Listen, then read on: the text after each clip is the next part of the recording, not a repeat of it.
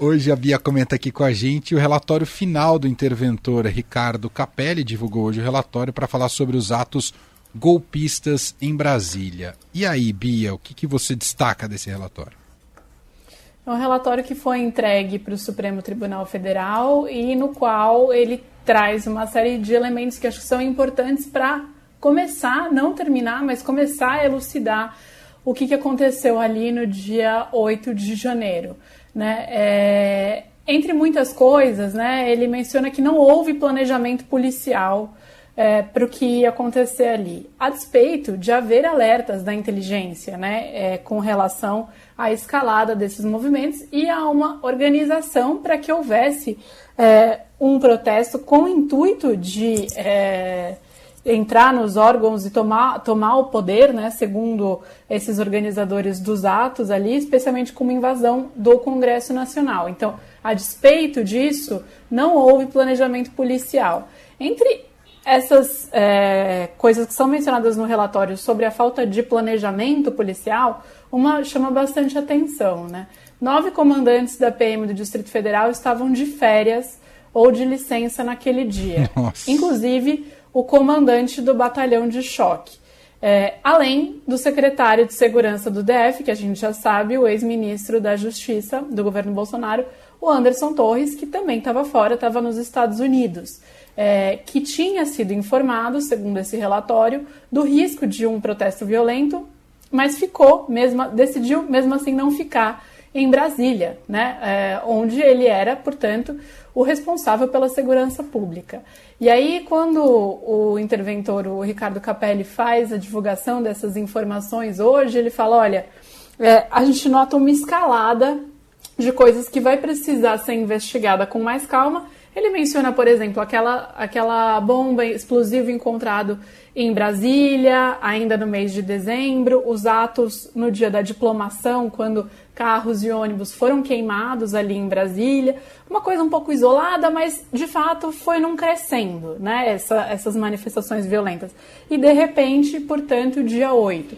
Então ele fala, conspiração não é uma coisa fácil de ser, é, de ser provada, e isso me lembra muito quando a gente estava na época da Lava Jato, né, vários procuradores falavam corrupção não deixa recibo, né, e isso me lembrou um pouco quando eu, eu vi as falas do Capelli hoje, que ele falou, conspiração não é uma coisa que vai estar tá ali claramente desenhada, né, mas há uma escalada, e aí, por exemplo, com relação às férias, o que ele fala, é natural que as pessoas tirem férias em janeiro? É, é natural. É natural que nove comandantes da PM, do DF e o secretário de Segurança tirem férias na mesma época, sabendo e é, acompanhando toda essa escalada de tensão que o país já vivia, ainda que não tivesse alerta sobre o próprio dia 8, né? Mas já, tava, já havia uma mobilização muito grande é, e um receio de atos aí que gerassem qualquer tipo de é, violência ou insegurança, inclusive na posse que tinha sido um fim de semana antes, na posse presidencial. Então, assim, realmente fica muito estranho. É, além dessa do que ele chama de falha operacional, né, de não haver esse planejamento suficiente, de não haver o efetivo, é, ele também fala muito sobre os acampamentos e o acampamento de Brasília como uma mini cidade golpista. Foi um pouco a definição que, que sai desse é, relatório, né? E como aquele, aquele local ele centralizava as pessoas que iam e vinham, vinham de acordo é, com o que estava sendo programado. Então há um esvaziamento próximo à posse do Lula, é, ou seja, há uma diminuição do número de pessoas ali e o número de pessoas explode, segundo esse relatório, no, nos dias 6 e 7. Então não tem como isso também não, chama, não ter chamado a atenção das autoridades para haver é, um planejamento melhor em termos de efetivo. Fica, na minha avaliação, com relação a essas informações que a gente tem, cada vez mais difícil acreditar que houve apenas uma.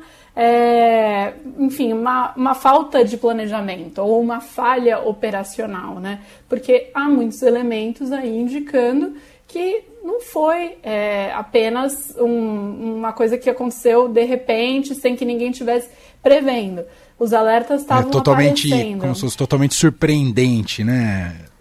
É isso, não, é, não foi né, surpreendente. Então, de fato, é, há, no relatório uh, são elencadas aí várias comunicações que foram feitas pelos comandantes da, da PM e do DF naquele, nos dias que antecederam o dia 8 e no próprio dia 8.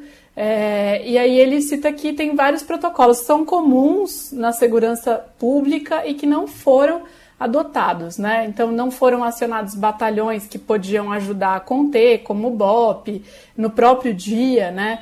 É, não foram não foi convocado um reforço, entre outras coisas.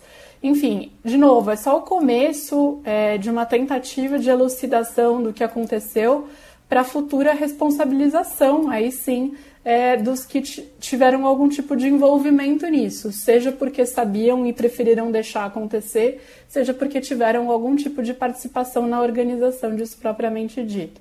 É, e isso tudo é divulgado num dia em que há uma reunião muito simbólica, que é a reunião é, do presidente Lula com todos os governadores é, do país que estiveram hoje em Brasília, né, e assinaram uma carta, um documento conjunto chamado Carta de Brasília, é, para reforçar a democracia como um valor inegociável. E não há uma menção aos atos do dia 8, ao que aconteceu, é, mas é claro que esse é o pano de fundo é, e demonstra força, uma força que é, a gente já, já vinha, vi, vinha acompanhando, força e união é, entre os diferentes poderes lá em Brasília, agora também com é, os governadores. Claro que a reunião não foi exatamente para isso, o Lula já tinha feito uma reunião com governadores antes, mas isso voltou a ser o tema hoje. Né? Essa reunião com governadores era uma promessa do Lula, ele falou que assim que ele fosse eleito, ele faria uma reunião para é, estar com todos os chefes. É, de executivo estadual ali no Planalto e que abriria esse canal de diálogo.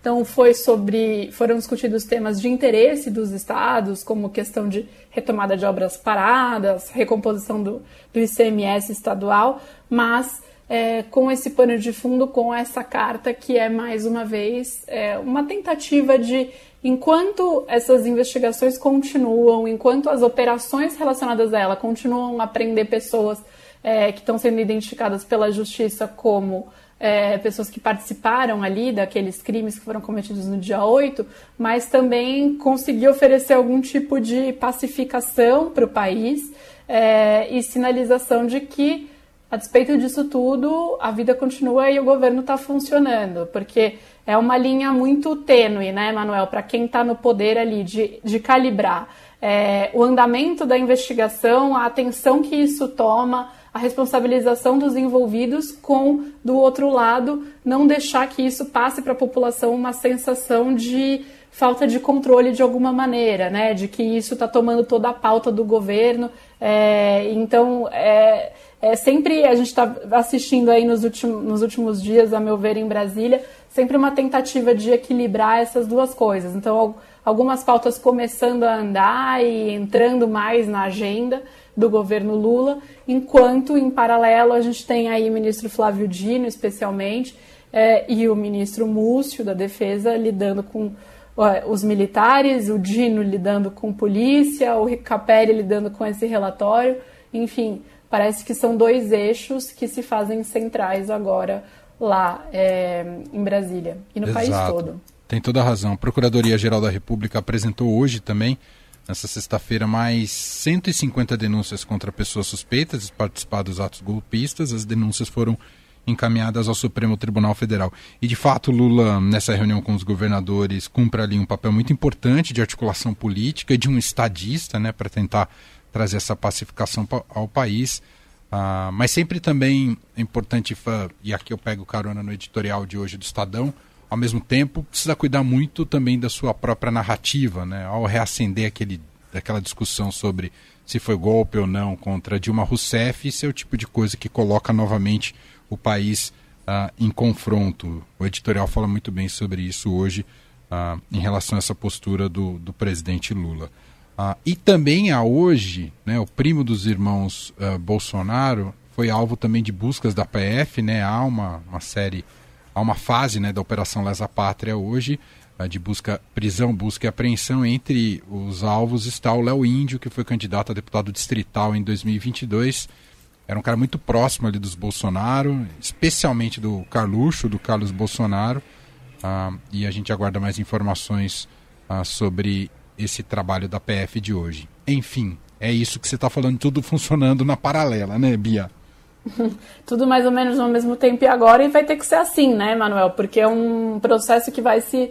É, se processo no sentido amplo aí, né? Não um processo específico, são vários processos é, judiciais ou não judiciais e políticos que vão se desdobrar, a meu ver, por muito tempo ainda com relação ao que aconteceu aí no dia 8. Então, é, é sempre esse equilíbrio entre conduzir tudo isso sem que isso paralise de alguma maneira o governo. Muito bem. Beatriz Bula, repórter de política do Estadão, nossa colunista, está aqui às segundas, quartas e sextas. E a gente volta a se falar então na semana que vem. Semana que vem, até para fazer uma projeção rapidinho aqui, Bia, que está toda marcada pela eleição do Congresso Nacional, das presidências é. da Câmara e do Senado, né, Bia? Exatamente, inclusive a segurança no Distrito Federal né, vai ficar reforçada, inclusive por conta também da reeleição é, no Congresso. Então, é, mais reflexos do que a gente estava falando aqui agora, mas de fato, semana que vem a pauta é 100% essa. Arthur Lira deve sair com mais força, pelo menos é o que ele quer, né? Tá trabalhando para isso, distribuindo também benesses ali para isso, para conseguir sair com uma vitória cachapante. Muito bem. Bia, ótimo fim de semana para você, até segunda. Obrigada e até lá.